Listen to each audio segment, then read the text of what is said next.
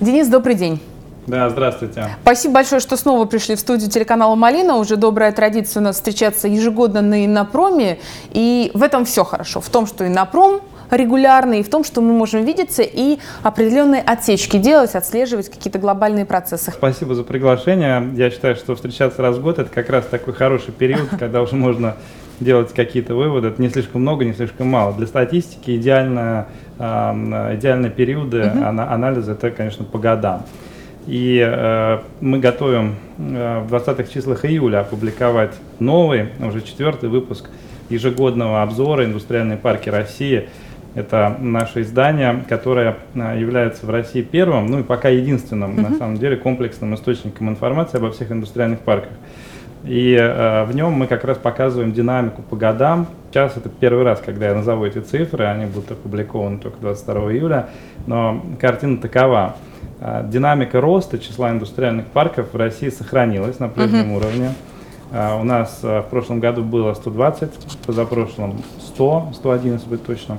Ну а в 2016 году мы выходим на цифру порядка 145-146 индустриальных парков в стране.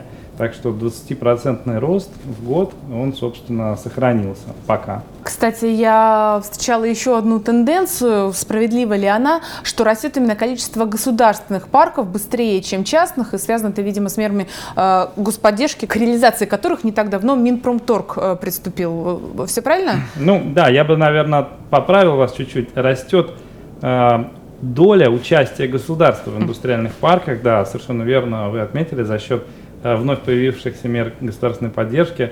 С 2014 года заработала новая программа Минпромторга «Индустриальные парки», э, где предусмотрено субсидирование процентных ставок по кредитам для прочих компаний.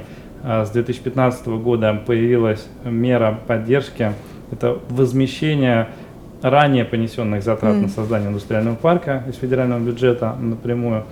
А, таким образом, совокупно объемы финансовой поддержки, которые Минпромторг сейчас э, выделяет только на 2016 год, составляют 4,6 миллиарда рублей. И еще примерно миллиард 200 э, э, миллионов – это Минэкономразвития, тоже на индустриальные парки. Таким образом, за последние несколько лет э, суммарный объем господдержки индустриальных парков увеличился в разы. Конечно, есть система требований к индустриальным паркам, которым они должны соответствовать, чтобы получить э, эту господдержку. Правильно ли я поняла, что одним из ключевых условий является показатель производительности труда, что он должен быть выше, чем в среднем по региону на других предприятиях? Да, это один из критериев, э, который выставляет Минпромторг. Угу. Этот критерий не является главным, угу. не является определяющим э, и используется только для мероприятий Минпромторга. У Минэкономразвития другие критерии. А Но какие?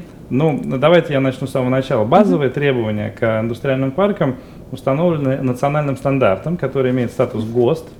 А, это документ, который детально описывает, что такое индустриальный парк. И там предусмотрены основные требования к земельному участку. Ну, некие такие технические, на самом деле, характеристики. Я думала, что э, какие-то стратегические должны быть заложены такие э, перспективные вещи. Да, вот Отсюда будет рывок. Да, это, эту функцию все равно выполняет национальный угу. стандарт. У нас в России достаточно прозрачная система э, требований к индустриальным паркам.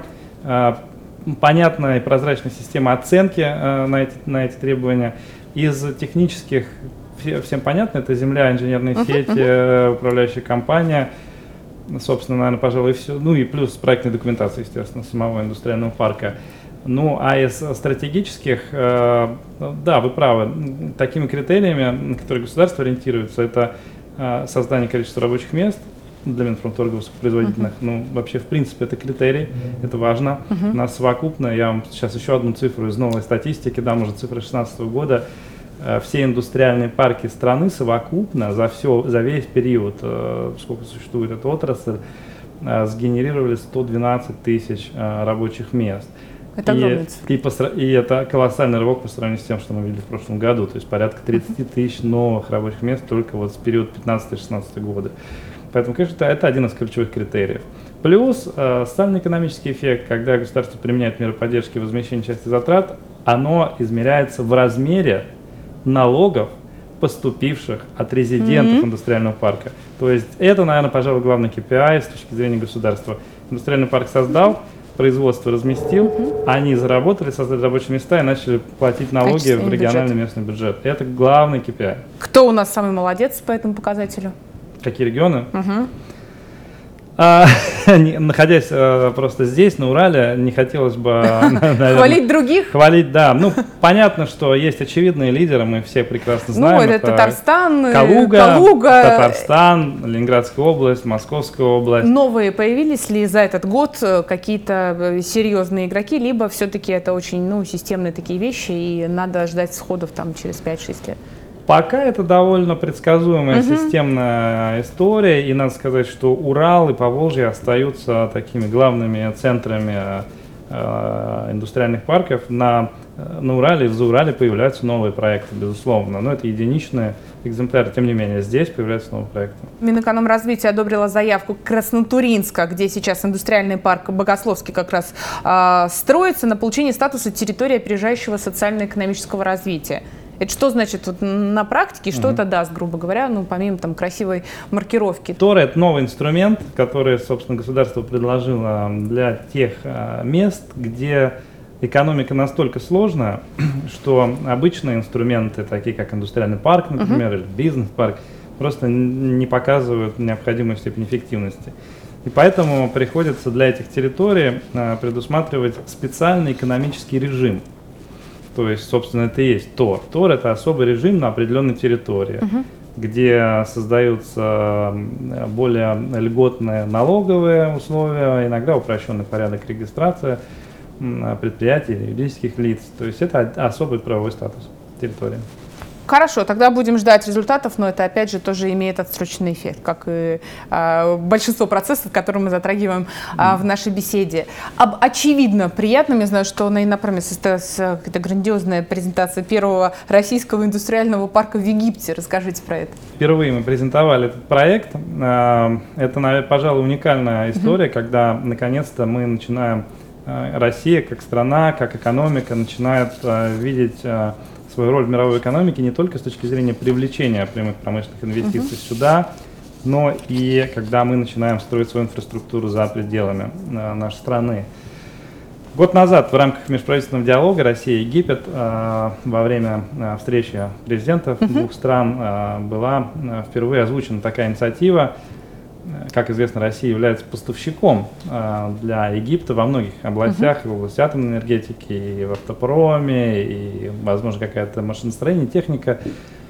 Мы наращиваем свое присутствие там, как поставщик технологий, э, что приятно, как инвестор.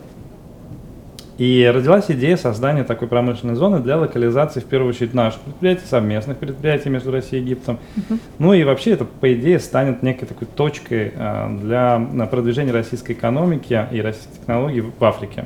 Какие резиденты там будут? Пока трудно говорить, ведется диалог с целым рядом российских компаний, uh-huh. среди них есть КАМАЗ, э, среди них есть структуры, входящие в Ростех, э, Росатом, целый ряд потенциальных резидентов – есть э, интересанты уже и с арабской стороны, и с египетской стороны, поэтому я думаю, что в ближайшее время еще в течение года мы не раз услышим про этот проект. Напоследок я приберегла вопрос, который, надеюсь, не покажется вам неэтичным. Более того, например, в этой же студии с Евгением Кузнецовым из РВК мы обсуждали mm-hmm. тоже РВК 10 лет. Я говорю, ну самое время, наверное, не только об успехах поговорить, потому что вся беседа так или иначе состоит из этих э, звеньев, планов, классных каких-то таких отметок, но и об ошибках, о просчетах стратегических или тактических. Можете ли вы сказать, за время своей активной работы с темой индустриальных парков России было что-то, с чем просчитались, с чем ошиблись. И с Евгением мы тоже заключили, что, в принципе, это опыт, это тоже нормально, из которого можно извлекать уроки и двигаться дальше ошибки на пути создания вообще этой, этого института? Я очень мало смогу назвать ошибок, потому uh-huh. что это очень молодая индустрия. Индустриальные парки существуют всего чуть больше 7-8 лет в нашей uh-huh. стране, и мы еще не успели наломать дров. Но самое главное, то, чего я боюсь, и, наверное, то, что ну, мы уже можем назвать какими-то ошибками, uh-huh. это слишком большая зарегулированность. Хотя это не свойственно России. У нас очень хорошая система и законодательства, и государственной поддержки. Но, э, пожалуй, вот та сфера, где ошибки могут проявиться, это зарегулированность. И самый последний вопрос, который мы задаем всем гостям, mm-hmm. находящимся э, в этой студии. Что в мире самое умное, самое клевое вы видели и поняли, будущее здесь? Безусловно, это коммуникационные технологии. Конечно, тот самый интернет, потому что это сделало мир, с одной стороны, больше разнообразен, с другой стороны, он очень маленький, потому что мы можем с помощью интернет-технологий а, управлять а, производственной линией, которая находится в другом, на другом континенте, в другом часовом поясе и так далее. Я думаю, что это главное, это был главный технологический прорыв, а, наверное, последних десятилетий, который предопределил все остальные прорывные технологии. Они все так или иначе связаны с коммуникациями. Денис, спасибо вам большое. Мне очень импонирует э, ваша последовательность и удачи в том нелегком деле, которым вы занимаетесь. Спасибо большое за приглашение. Увидимся, надеюсь, через год. Обязательно.